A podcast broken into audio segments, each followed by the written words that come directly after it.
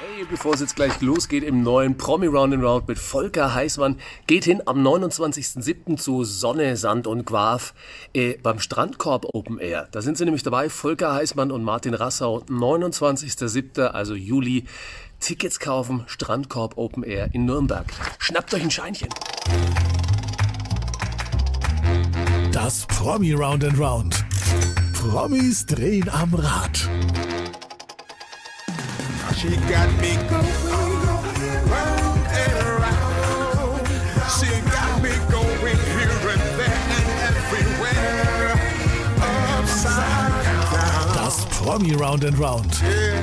Zufällige Fragen und viele Antworten. Und hier ist Ihr Gastgeber, Fabian van der Weid. Ein herzliches Willkommen zum Promi Round and Round. Wir haben heute einen Schauspieler, Komödianten, Theaterdirektor, Sänger und Träger des Bayerischen Verdienstordens zu Gast. Und das in einer Person. Hier ist Volker Heißmann. Guten Morgen. Ja, grüß dich. Äh, Wahnsinn. Wer, wer, wer ist das? Wer soll denn das sein? Ich, ich, keine Ahnung. Muss man so leicht schizoide Tendenzen haben, um das alles in sich zu vereinen? Ja, also nach, nach dem Sex frage ich immer, na, wer war ich? Also äh, es ist leicht schizophren, ja. Du hast heute echt Glück, ähm, dass wir heute in Distanz quasi äh, das aufzeichnen. Ich war gestern beim Griechen. Ja, das hättest du Oh, jetzt, gut. glaube ich, stört mich nicht, weil ich auch sehr gerne ja. zum Griechen. Dann hätten wir das absprechen müssen, dass wir olfaktorisch uns nicht hätten wegdrehen müssen, ja. Aber wir machen das digital und sind uns trotzdem total nah. Wo erwische ich dich gerade? Im Hintergrund sehe ich so ein bisschen Büroatmosphäre. Wo, wo bist du? Büro in der Komödie habe ich hier meinen meinen kleinen Schreibtisch. Äh, ich glaube, das sind sechs Quadratmeter, die ich hier habe, wo ich immer jeden Morgen quasi meine Mails bearbeite und äh, ja, meine Briefe schreibe. Und dann geht's immer in den Tag hinein, irgendwo auf irgendeine Bühne dieser Welt hoffentlich. Ja, da geht jetzt Gott sei Dank wieder was. Wir, wir reden gerade über, für alle, die jetzt mal zugucken. Wir haben ja auch nicht nur die fränkische Zuschauer, ja, die euch aus der Komödie Fürth kennen, sondern natürlich auch überregional und sagen jetzt, klar, Waltraud Mariechen, wir kennen sie aus dem Fernsehen, wir kennen sie überregional. Ach ja, jetzt müssen wir aber mal, jetzt müssen wir was klären. Also Franken sind keine Bayern und Vater sind keine Nürnberger, wenn man so sagt. So Franken fällt einem vielleicht Nürnberg ein. Also das musst du jetzt mal aufklären, ne, das Ganze. Das kann ja nur jemand mit holländischen Wurzeln so sagen.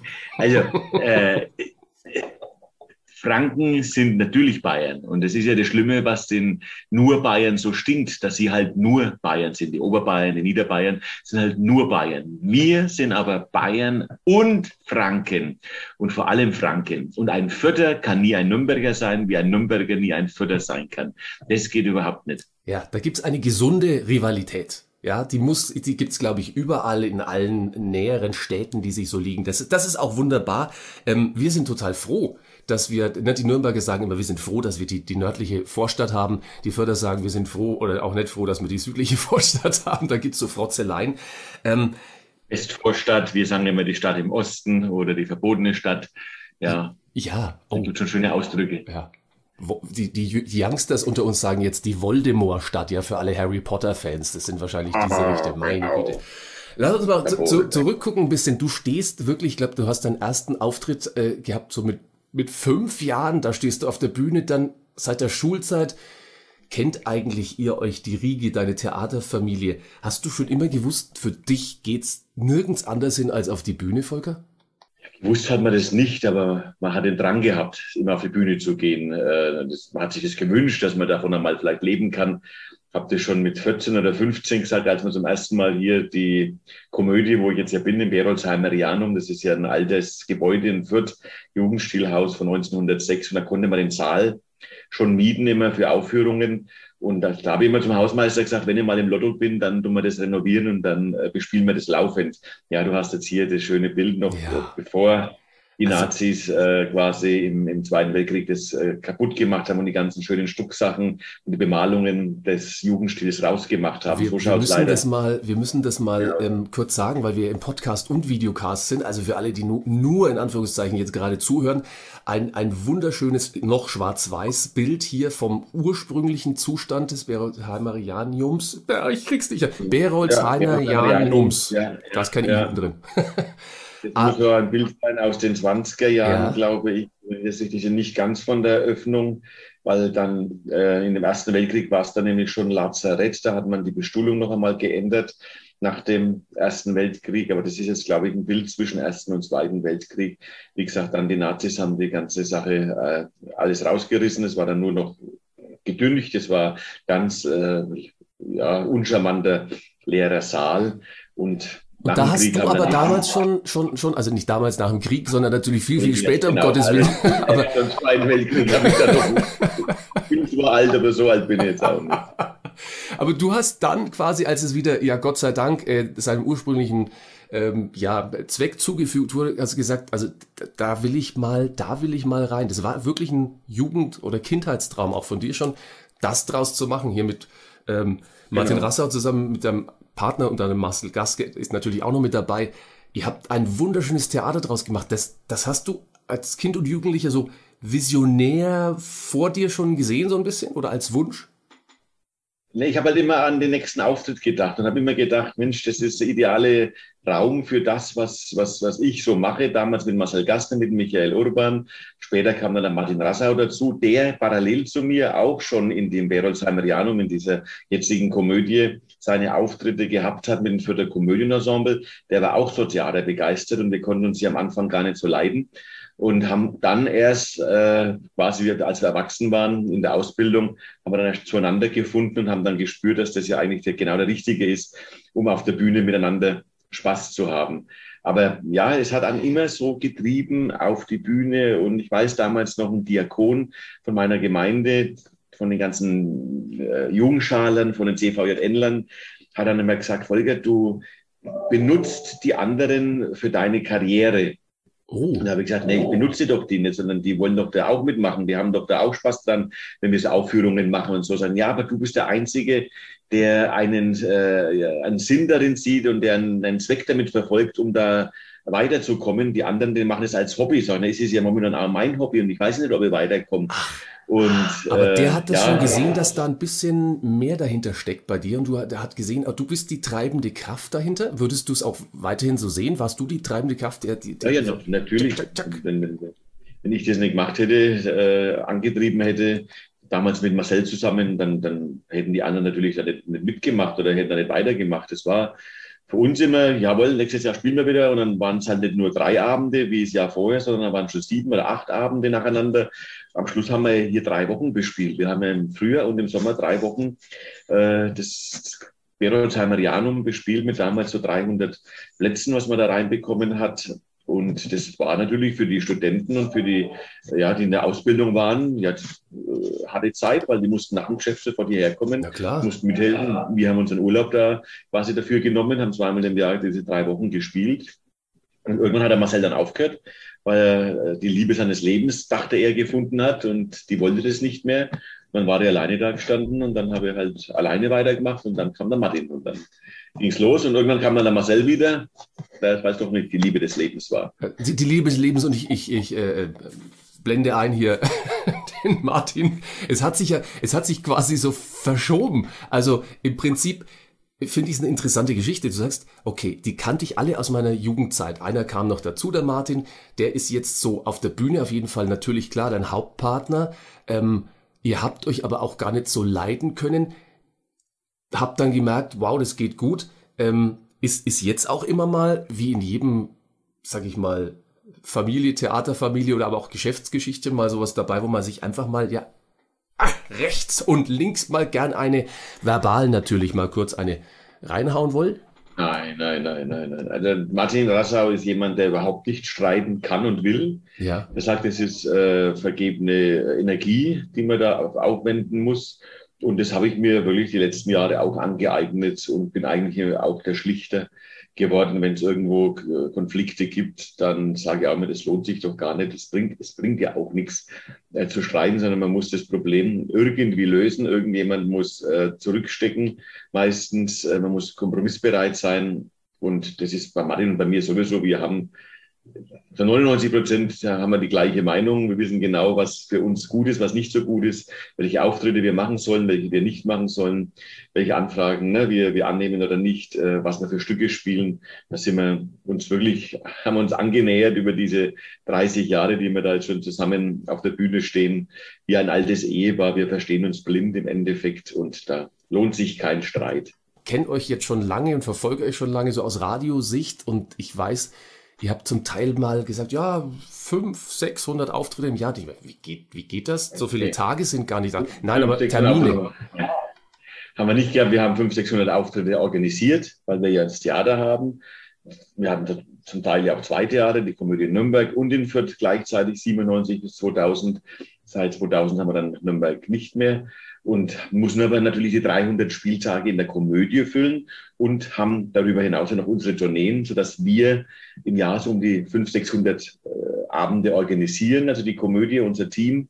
Und 300 Mal stehen wir selber auf der Bühne, wenn keine Pandemie ist. Ne? Das haben wir bis vor anderthalb Jahren nicht geglaubt, dass mal das mal stattfinden wird, dass wir quasi dann im Jahr nur noch 15 oder 20 Auftritte haben, so wie letztes Jahr ja. oder 30 dann am Schluss waren. Dass die Komödie einfach mal platt und leer, leer steht. Genau, und äh, das ist schon, und ich habe immer hier mein, mein, mein, mein Jahreskalender, mein Monat, da übertrage ich immer die Auftritte. Also 8536 Auftritte waren es bisher in meinem Leben, Nein, die ich gemacht habe. Das hast du mitgeschrieben?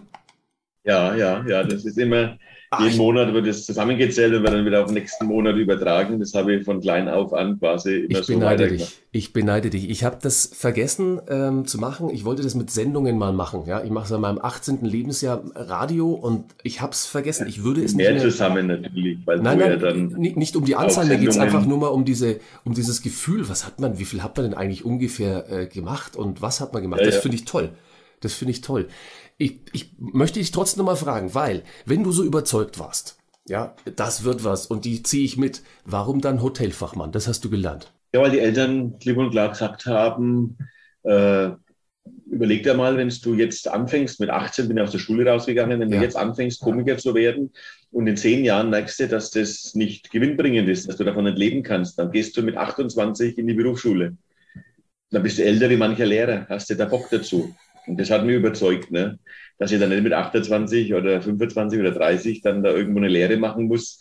Äh, da mache ich es lieber gleich. Und dann habe ich wirklich was. Und das tut mir auch heute noch gut, denn A, habe ich da das Arbeiten gelernt, wirklich nicht auf die Stunden schauen, äh, zu schuften, den, den Dienst am Gast, am Kunden immer freundlich zu sein. Mit den Kunden, das ist ja quasi jeder Hotelfachmann, jeder Restaurantfachmann, jede Bedienung ist hier auch äh, ein Stück Schauspieler weil sie immer so tun muss, als würde es ihr gut gehen und würde ihr immer gefallen, was der Gast sagt und was man da machen darf und sagt immer gerne, sehr gerne. Und wenn er zum 25. Mal sagt, er möchte jetzt nochmal eine Cola und sagt, hat, hat sonst noch jemand einen Wunsch? Und das, also, da habe ich viel gelernt. Oh, also, es tut mir leid. Es wird unterbrochen, das ist Teil unseres Spiels, das, das Round and Round unterbricht uns ab und zu einfach mal. Ähm, das heißt, lieber Volker, es kommt ab und zu mal dieses Zeichen rein und plötzlich erscheint das Rad. Wir wissen noch nicht, es ist so wie ein Ereignisfeld im, im, im Monopoly. Wir lassen das Rad einfach mal drehen. Vielleicht kannst du mal kurz auf die Linse pressen, dann wird sich's auch drehen. Achtung. Jetzt. Und es ist da. Ist das nicht der Wahnsinn, was geht mittlerweile? Ja. Wahnsinn. Es, es, I did it. I did it my way. I did it my way. Äh, äh, du musstest dich ein bisschen so dann durch, also na klar, Eltern sagen immer, Kind, mach, lern was Gescheites. Ne? Deswegen habe ich, hab ich Lehramt studiert und habe Lehrer gemacht und der hat das was Gescheites. Aber du hast gesagt. Hat auch nichts gebracht. Ne? Na, na ja, Gott, wie, wie man es halt sieht. Ne? Aber du hast gesagt, ich will meiner, meiner großen Leidenschaft frönen. Äh, ich glaube, wir haben auch, wir haben auch noch ein Bild da von dir. Die Leidenschaft natürlich hier auf der Bühne zu stehen. Nicht nur hier in eurer Komödie, sondern auch einfach äh, als, als Sänger und ich glaube, ein großes, großes Vorbild von dir ähm, und das. War beim Zahnarzt, war das. Das schon, oder? Ja, ja. Drei, vier kariös war das. Ähm, ja. Was war das für ein Auftritt? Kannst du dich erinnern noch? Das war, glaube ich, das Jubiläum von Thilo Wolf Big Band. 25 Jahre Thilo Wolf Big Band im, im Stadttheater Fürth, wenn ich mich recht erinnere, weil da hatte ich diesen Anzug an und keinen Kummerbund, wie ich gerade sehe. Und es stinkt mir jedes Mal, wenn ich Bilder sehe, dass das Mist. unten weiß rausblitzt. Mist. Und es war an diesem, an diesem Tag, Ja. das habe ich den Kummerbund vergessen. Ist es Ja, vielleicht, ist es war Aufregung? 25 Jahre. Wenn man das ver, ver, ver, ver, vergisst, ist es Aufregung oder bist du nicht mehr aufgeregt? Schlampigkeit, nicht Aufregung. Wenn ich aufgeregt wäre, wenn ich aufgeregt wäre, hätte ich ja nochmal drüber nachgedacht, aber das ist einfach, äh, ja, dass man halt nicht richtig packt, äh, dass man da halt probieren lässt. Äh. Aufregung ist das. Also aufgeregt bin ich nimmer, das sage ich dir, weil wenn ich mir bei 8530 Auftritten jedes Mal aufgeregt hätte, wäre ich schon immer da. Ein nervliches schon Wrack. Herzinfarkt. Ein genau. nervliches Wrack. Ja, was bist du jetzt eigentlich? Bist du jetzt Sänger, Schauspieler, Komödiant, Theaterdirektor? Was bist du denn am liebsten? Ein Komödiant ist alles. Das sagt es ja aus. Komödiant darf alles, kann nichts und deswegen nimmt mir auch nichts übel. Und deswegen kann ich mir ans Klavier setzen, kann Klavier spielen, obwohl ich nicht gut kann, aber ich spiele ein bisschen Klavier. Und dann sagen die Leute, schau her, wir können ja Klavier spielen. Wenn ich sage, ich bin Pianist, dann würden sie sagen, Allmächt, das ist Ja, ja, der ganz die Pianist, ne? Ja, Oder Gitarre kann ich auch ein bisschen spielen oder Trompete. Fränkische Untertreibung singen. ist das. Der sagt, ich kann halt nichts Gescheites. Oder man sagt, die eierlegende Wollmilchsau, könnte man auch sagen. Man er kann alles Nee. eigentlich so ein bisschen. Nee, Ähm. nee, nee, ich kann ja nicht alles, ist ja, ist ja nicht so. Aber ich mag's, ich kann nicht, ich, ich, ich weiß es, ich kann es nicht, aber ich tue es dann mit Überzeugung. Und Das ist mein überzeuge Motto. dann so die Menschen. Das ist mein Motto. Schau mal, ich habe jetzt die Gitarre in der Hand. Ich kann es nicht. Ich tue es trotzdem. Es ist Frevel, ich tue es trotzdem. Was ich in Fürth hier tat, das war so überwiegend richtig. Ich nahm, was ich bekam, aber manches nicht so wichtig. Wenn ich auch ganz gewiss mich nicht von Schulden bei der Sparkasse freisehe, verzeihen Sie mir, wenn ich jetzt sage, I did it my way. Karl Junge hat es so gesungen in der Richtig, Richtung. der Junke. Ich habe mir gedacht, ich Ja. nehme die Version, weil an den Sinatra komme ich eh nicht ran. Ja, ja. ja, aber an Junge auch nicht, weil du hast neu, bestimmt noch kein Wodka getrunken. Weiß man's? Ja, ich glaube schon. Siehst du an. Ich kannte Harald Junge und ich weiß genau, wie der ausgeschaut hat, wenn er was getrunken hat und wenn er nichts aus, so nichts getrunken hat. Ich habe den ins Bett gebracht. Ich habe Harald Junge ins Bett gebracht. Nicht in mein Bett, sondern ins Hotelbett. Und wankend war der- und er konnte sich nicht mehr war er erinnern nicht mehr wahrscheinlich. in der Lage, sein Zimmer zu finden und da habe ich ihn nicht aufs Zimmer gebracht, ja. In der Meistersingerhalle damals im Atrium, wo ich gelernt habe. Und seitdem kannten wir uns und äh, ja, ich habe ihn dann ein paar Mal in Berlin getroffen. War ein toller Mensch, tolle Type, aber der eben den Erfolg nicht verkraftet hat und vor allem die, die Ruhe nach dem Auftritt, die Ruhe nach dem Sturm, das hat er Das war nicht. ertragen. Ja. Ist das eine Gefahr? Ähm, Ja, natürlich, ja. Der, der, der Rausch des, des Auftritts und dann in Rausch des Alkohols über, übergehen?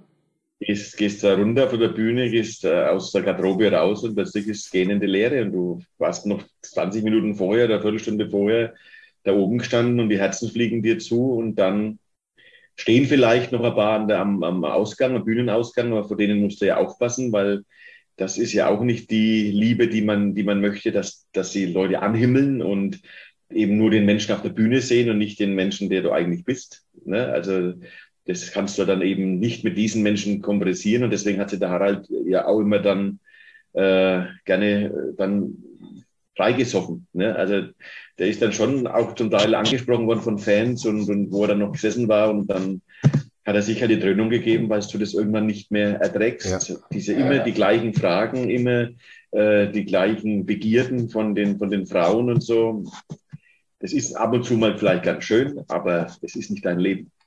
Definitiv. Also es ist auch, ähm, es ist auch anstrengend. Man muss auch sagen, er war ja einer, also im, in der damaligen Zeit, als es Fernsehen ja wirklich mit knapp mal ein, zwei bis drei Programmen maximal, einer der großen Superstars damals. Man muss es schon, schon vergleichen eigentlich. Heute streut sich ein bisschen War weiter. die Helene Fischer, genau, der 80er Jahre. Richtig genau. so.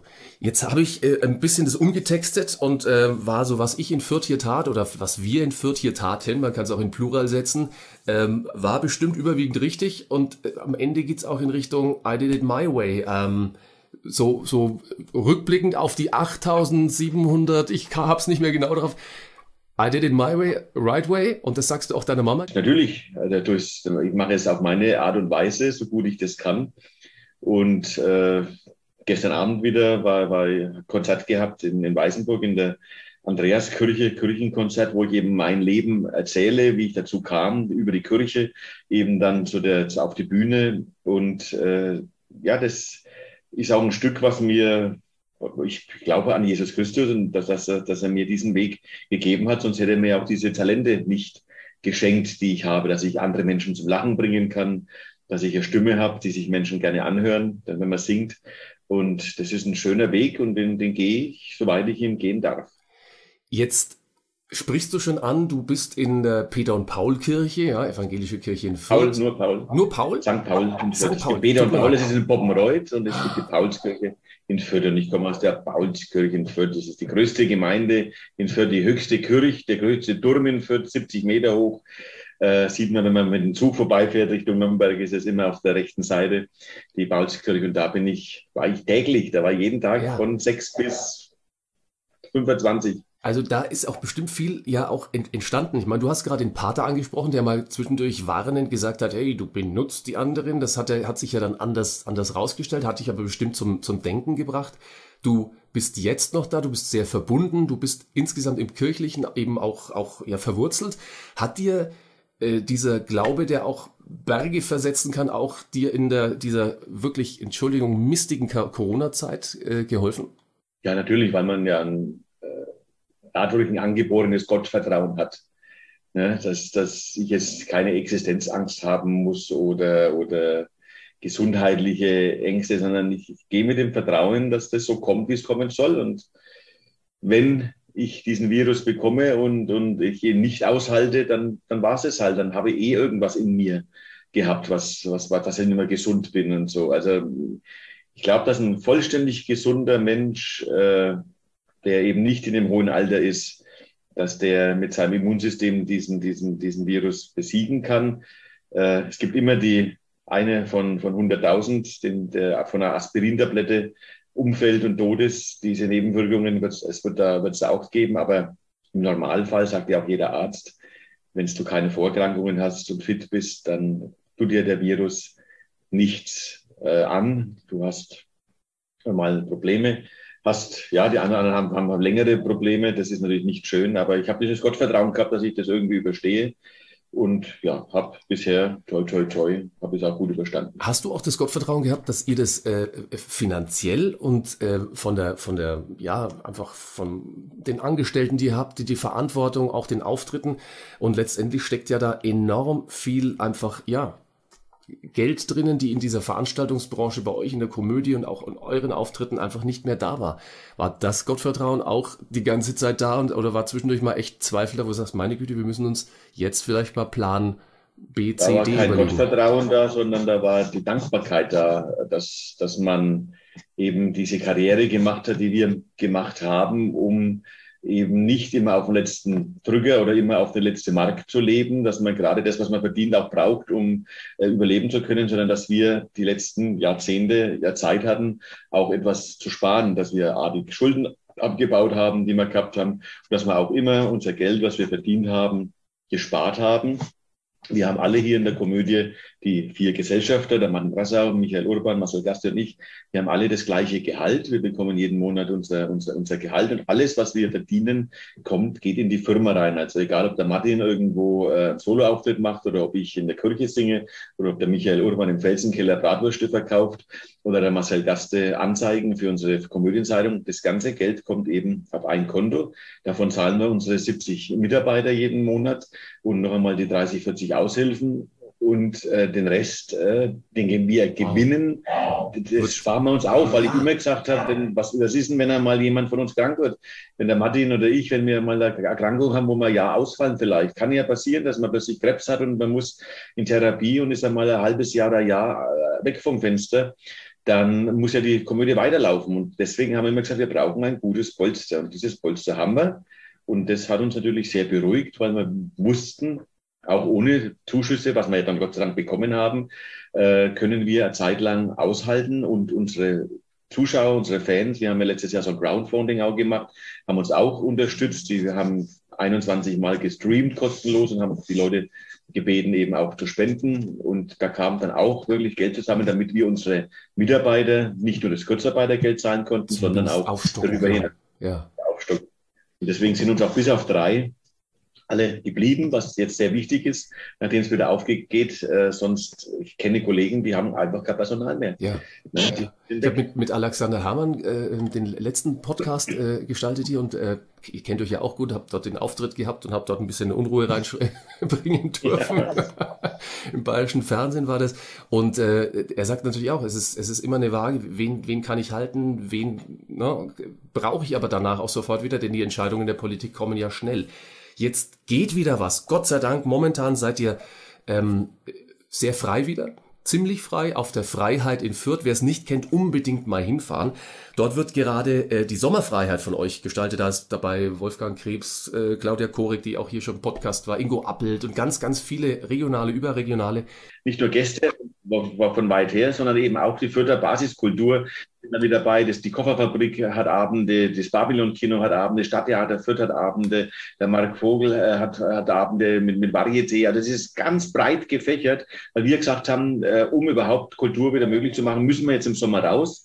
Und dann haben wir eben diese Freiheit, die ja heilig ist eigentlich, weil ja da die Parkplätze für den Einzelhandel sind, haben wir dann von der Stadt überzeugen reden können.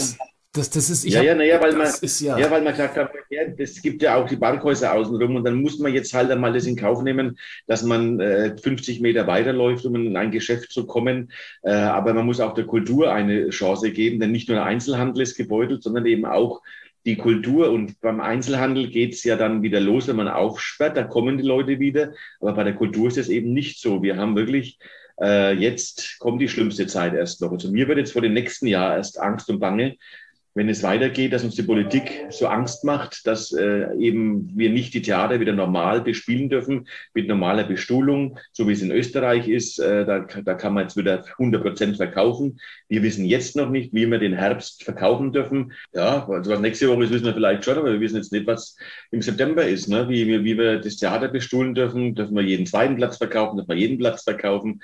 Äh, das äh, wissen wir nicht und ich bin auch äh, der vollen Überzeugung, dass wir wieder aufmachen müssen jetzt.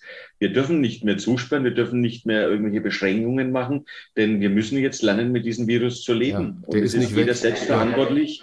Äh, wenn ich in eine volle U-Bahn steige im Winter, wo jeder Zweite die Grippe hat, also die Influenza, dann äh, bin ich selber verantwortlich dafür, dass ich da mit der U-Bahn gefahren bin und mich an, festgehalten habe und mir danach ins Gesicht gelangt habe, dass ich dann eben auch die Grippe bekomme. Und ich kann mich heute schützen, ich kann die Maske aufsetzen, ich kann von Menschenmassen äh, mich, mich fernhalten. Äh, und wenn, wenn, wenn ich noch nicht geimpft bin und wenn ich mich nicht impfen lassen will, dann muss ich da eben aufpassen. Und wer geimpft ist, der kann ja dann wieder in ein Theater gehen und kann sich neben zwei fremde Menschen setzen, weil der ist ja dann auch geimpft. Jetzt sagt ja die, die Politik, ich finde es auch gut, dass sie sagt, keine Impfpflicht, aber ganz ehrlich, so ein bisschen Anreize schaffen, eben durch euch zum Beispiel, durch ähm, die Community, wo ich sage, na, du darfst halt rein, wenn du geimpft bist, wärst du dafür, um auch vielleicht, ich meine, wir haben eine Impfquote gerade von, ich glaube, knapp über 47 oder was Prozent sind wir aktuell so für die, für die große Immunität reicht's noch nicht. Wäre das ein Anreiz für dich, so diese, diese kleinen Anreize geben, diese positiven Anreize? Ich möchte wieder teilhaben und deswegen wäre es auch ein überzeugendes Argument? Nee, also finde ich nicht, dass es, dass es äh, da eine Impfpflicht geben sollte oder dass man sagt, ihr kommt nur rein, wenn ihr geimpft seid, sondern der nicht geimpft ist, ist der selber ist selber schuld und hat auch seine, seine Verantwortung. Und wenn er sich da nicht anstecken will, dann muss ihm halt einen Tisch kaufen zu zweit um die sechs Plätze kaufen, dann weiß ich, dass ich an Tisch alleine bin und dass ich genug Abstand zu den anderen habe. Das muss mir das dann wert sein, wenn ich mich nicht impfen lassen will. Oder ich setze mich damit rein und habe dann halt die Gefahr, dass ich mich vielleicht von einem Geimpften anstecke und dann einen schweren Verlauf bekomme, wenn ich Vorerkrankungen habe. Das ist dann aber meine Eigenverantwortung, die ich habe. Äh, die Geimpften können sagen, ich gehe rein und habe keine Angst, hocke wieder hin und habe einen schönen Abend. Und wir müssen es einfach mal äh, jetzt langsam auch wieder als Normalität, als neue Normalität sehen. Ich glaube, dieser Dauerzustand, das, das will keiner von uns und das, das wollen wir auch nicht, denn wir wollen auch wieder ein bisschen einfach Spaß haben und, und, und lachen. Jetzt haben wir gerade vorhin, also wir zeichnen das jetzt gerade morgen auf. Ähm, du hast gerade gesagt, dein, dein Tagesverlauf ist so, ja, 7, 7.30, so Start ungefähr. Gibt es so einen typischen Tagesverlauf oder ist gerade das Schöne, dass du eigentlich gar keinen typischen Tagesverlauf hast? Es kommt halt immer darauf an, was man, was man gerade macht. Wenn ich jetzt einen Tag habe, wo ich keine Proben habe, ne, sondern nur am Abend einen Auftritt habe, dann ist der Tag so, dass ich eben aufstehe, ins Büro gehe, die Zeitung lese, Kaffee trinke, meine Bürosachen mache und dann so gegen Mittag äh, Richtung Stadt laufe oder fahre mit dem Fahrrad. In Fürth ist ja alles mit dem Fahrrad wunderbar erreichbar.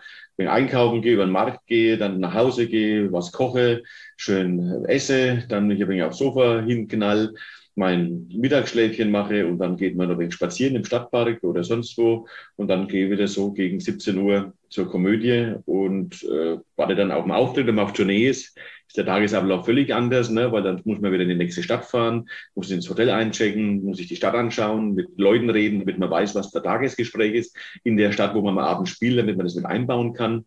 Äh, wenn man Stück vorprobt, dann ist man um 10 Uhr im Theater, muss von 10 bis 13 Uhr proben, dann geht man heim, isst was, dann ist die nächste Probe von 17 bis 20 Uhr.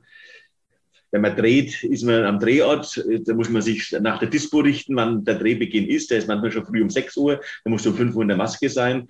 Äh, das ist also, ja, es ist völlig unterschiedlich und ich genieße immer die einzelnen äh, Blöcke, die man so hat äh, Tournee freue ich mich immer sehr, aber ich freue mich dann auch, wenn man Probenzeit hat oder wenn man dann eben wieder hier vier Wochen am Stück im Haus spielt. Das sind dann alle so, äh, ja, da hat man so einen, so einen Rhythmus dann drin, aber es wird nicht langweilig. Ja, ich wollte gerade sagen, es klingt eigentlich total geplant, total strukturiert. Ich habe aber gelesen in einem Interview, ähm, da ist also relativ aktuell, mein ganzes Leben ist eigentlich eine Improvisation. Das klingt überhaupt nicht improvisiert.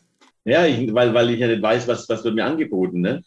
Ich äh, bekomme ja jetzt dann äh, heute Nachmittag vielleicht einen Anruf und da heißt, äh, Volker, hast Lust, nächstes Jahr bei den Sommerfestspielen da und da den Leopold zu singen in einer, auf einer Freilichtbühne irgendwo. Und dann äh, muss ich mir das überlegen und dann ist es äh, wieder eine Improvisation, dass ich sage, wie, wie, wie schaffe ich das, dass ich jetzt ganzen anderen Sachen auch noch unterbringe, weil ich das gerne machen würde. Ne? Es gibt so Rollen, die man spielt man einfach sehr, sehr gerne und die sagt man eigentlich niemals ab, sondern die, das macht man und dann muss man alles umlegen und deswegen ist man nur am Improvisieren. Okay, also improvisieren im Sinne vom, wir wissen nicht, was kommt, aber dann, glaube ich, bist du schon ein sehr, sehr genauer und vorbereiteter, außer vielleicht beim Bändchen unten beim, beim Smoking, ne? da haben wir gesehen, da hast du geschlampert, aber ansonsten, glaube ich, ist, bist du schon sehr gern, sehr gut vorbereitet, oder? Nee, Nein. ich bin überhaupt nicht gut vorbereitet. Ne? Echt? Also ich, ich schaue immer, was habe ich denn heute, was habe ich heute los, was ist denn heute los und Ja? dann äh, Nein. Wenn ich weiß, ich habe jetzt so nach dieser Pandemie, jetzt hast du ja manche Sachen über ein Jahr nicht mehr gemacht, dann sollte man das vielleicht vorher sich schon noch einmal anschauen. Ne? Und ich, ich, ich denke mir das dann auch, muss ich mir vielleicht noch einmal anschauen, was wir da gemacht haben, wie die, wie die Lieder waren oder was man da alles singt. Es fährt Ja. gerade die Polizei vorbei. Da holt dich mir jemand hier. ab. Ach nee, das ist nicht für dich, okay, alles klar. nicht, das, sind weitergefahren, Gott sei Dank.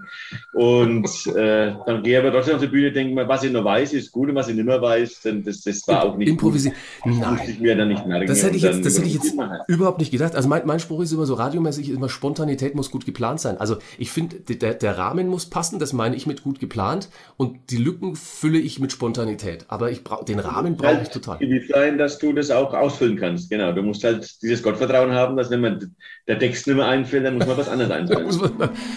Oh, apropos einfallen. Hier wird gerade wieder von der Redaktion eingespielt. Ein neues Round and Round, das heißt, das, das Rädchen dreht sich erneut. Ich hätte eigentlich noch ein Zitat gehabt, aber vielleicht lässt sich das ja verbinden. So, ich drück mal für dich dieses Mal. Das Rad dreht sich hier im Promi Round and Round heute mit Volker Heißmann. Mariechen würde das so beantworten. Ach, eure Paraderolle oder deine Paraderolle. Immer leicht schräges Gesicht. Äh, Du bist da wirklich überregional bekannt. Ähm, Im Fernsehen war der damit mit Waltraud und Mariechen. Jetzt, ich, ich versuch's mal zu verbinden. Ähm, ich habe noch ein Zitat. Vielleicht kannst du es als Mariechen beantworten. Ist ja eine Actionrunde. Als Single bin ich begehrt wie nie. Bei deinem Privatleben, bei der Zeit, du, du hast ja gar keine Zeit irgendwie hier groß mit Privatleben. Also du kannst es als Volker oder als Mariechen beantworten. Ja, das Mariechen als Single, das will ja also wirklich keiner mehr haben, ne? die alte ausgetrocknete Tante da. Aber ich mit, mitten in meinem Leben, in den besten Jahren, wie man so beim Mann sagt, äh, bin ein begehrter äh, Single, weil, aber nicht, weil jetzt ich äh, alleine bin, sondern das war, dieser Satz habe ich gesagt während der Pandemie, als man nur einen äh, einladen durfte. Ja. Und somit haben mich meine ganzen Freunde alle immer gesagt, nee, den Volker können wir einladen, der hat ja eh keine Frau. Und dann laden wir den Volker ein, weil alles alles andere wäre mir blöd gewesen, dann musste dann einer zu Hause bleiben. Und somit habe ich da wirklich sehr viele Essenseinladungen bekommen und bin da habe ja Zeit gehabt, bin da auch ein paar Kilo schwerer geworden in, in der, in der Zeit. Ah, ich, ich, ja, das ist ja die Münchner Krankheit, Stauungen am mittleren Ring, ja, die hat, die kennt mittlerweile ja, jeder genau. so aus, aus, aus der Zeit, aber ich hab's, es war journalistisch überhaupt nicht korrekt, ich habe dieses aus dem Zusammenhang gerissen, danke, dass du es aufgeklärt hast, aber ähm, du hast ja vorhin auch erzählt, ne, also äh, du, man will ja auch für seine Person und nicht wie bei Harald Junke für seine Figur ähm, gemocht und geliebt werden. Und von daher ist die Ansage des Singles jetzt gemacht. Ja, jetzt dürfen wir ihn einladen, aber man dürfte auch jemanden dazu einladen. Also macht euch mal Gedanken, mach du dir auch mal Gedanken darüber. Mir ist alles, alles gut. Ich Schauen wir mal, was bin gut kommt. versorgt. Bin gut versorgt. Schauen wir mal, was kommt. Jetzt gucken wir mal nochmal auf, auf diese Figur, mit denen ihr tatsächlich auch ähm, im Fernsehen, hier nochmal eure Komödie, aber im Fernsehen auch äh, bekannt wurdet. Ihr seid viel unterwegs. Ist TV auch so ein Standbein noch, das nebenher läuft oder das euch jetzt auch in der Pandemie vielleicht auch mal ein bisschen eben noch ein Standbein überhaupt gegeben hat? Dass ihr vielleicht wieder hochfahren wollt oder ist das sowas, wo man sagt, noch, wenn es kommt, kommt's?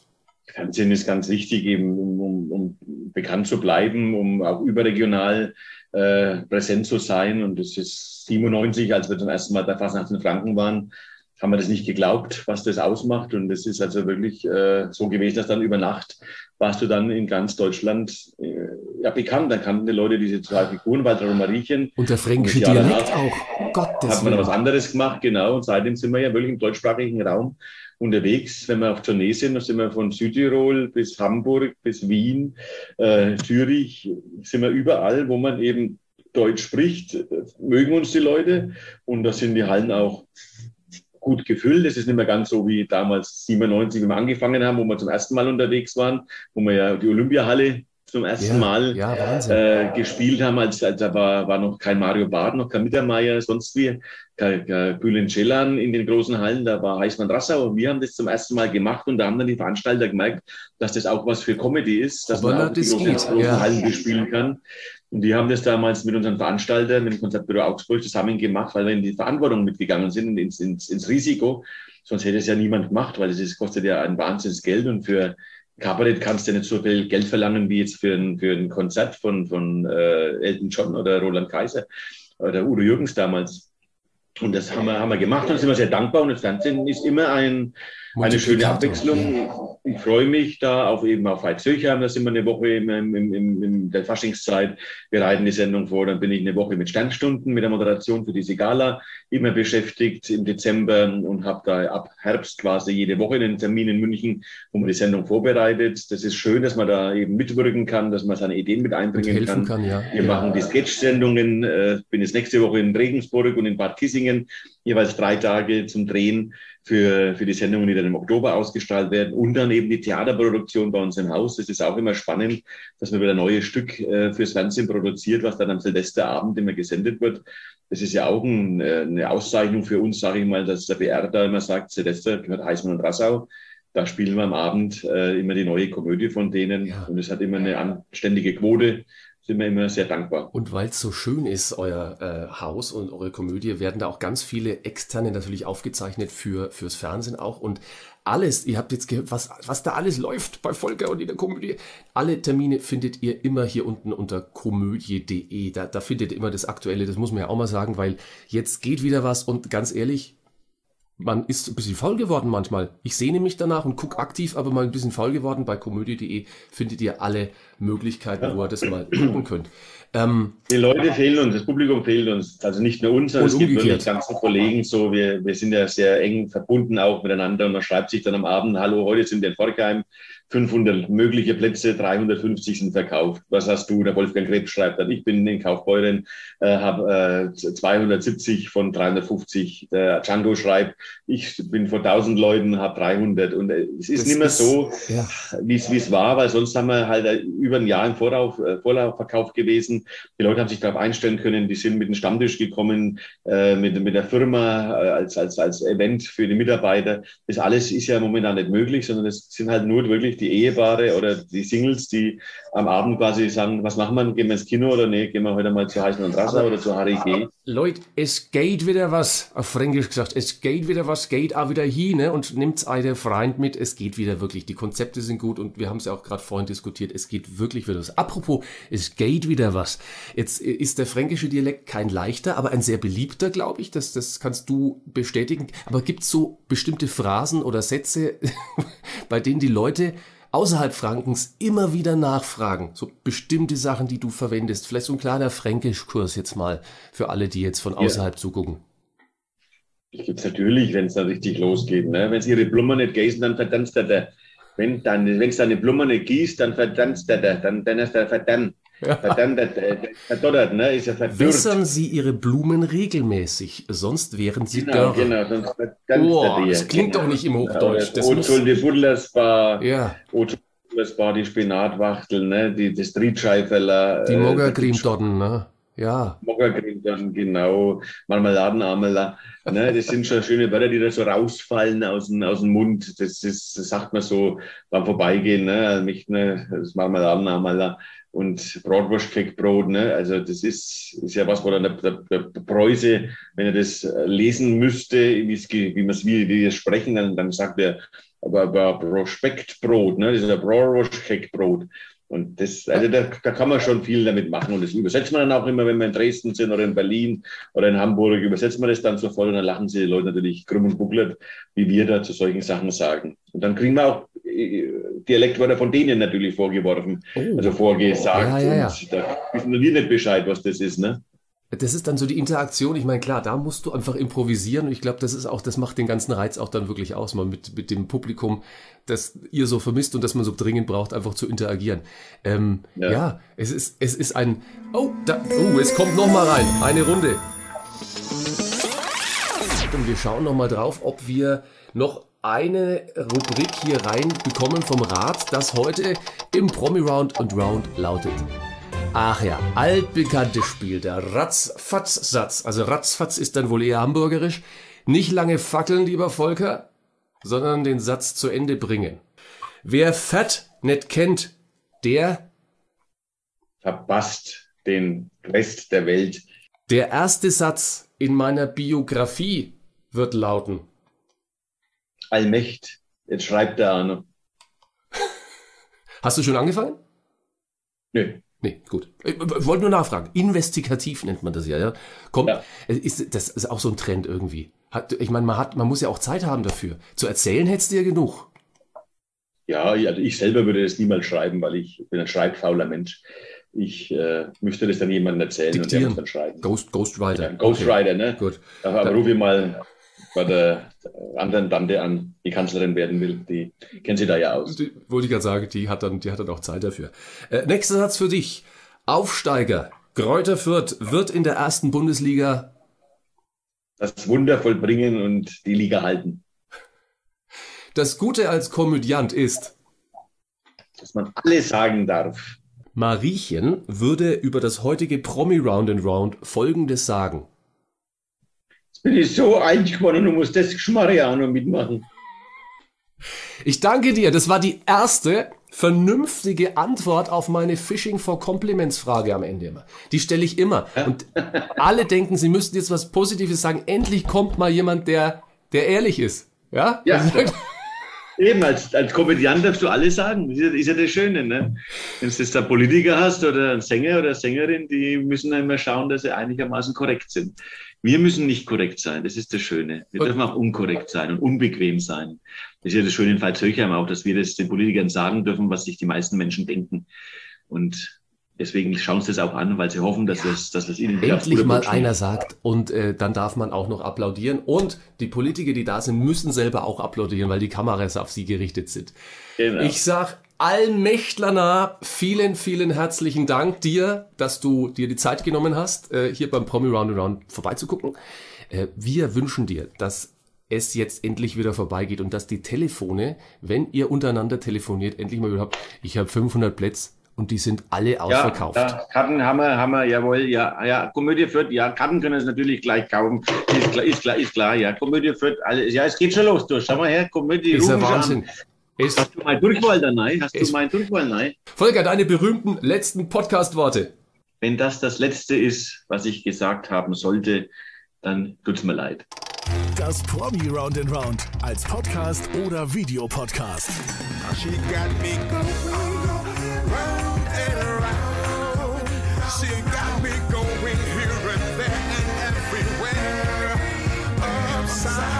Weitere Folgen findest du hier. Alle Podcasts jetzt auf podyou.de, deine neue Podcast-Plattform. Podyou.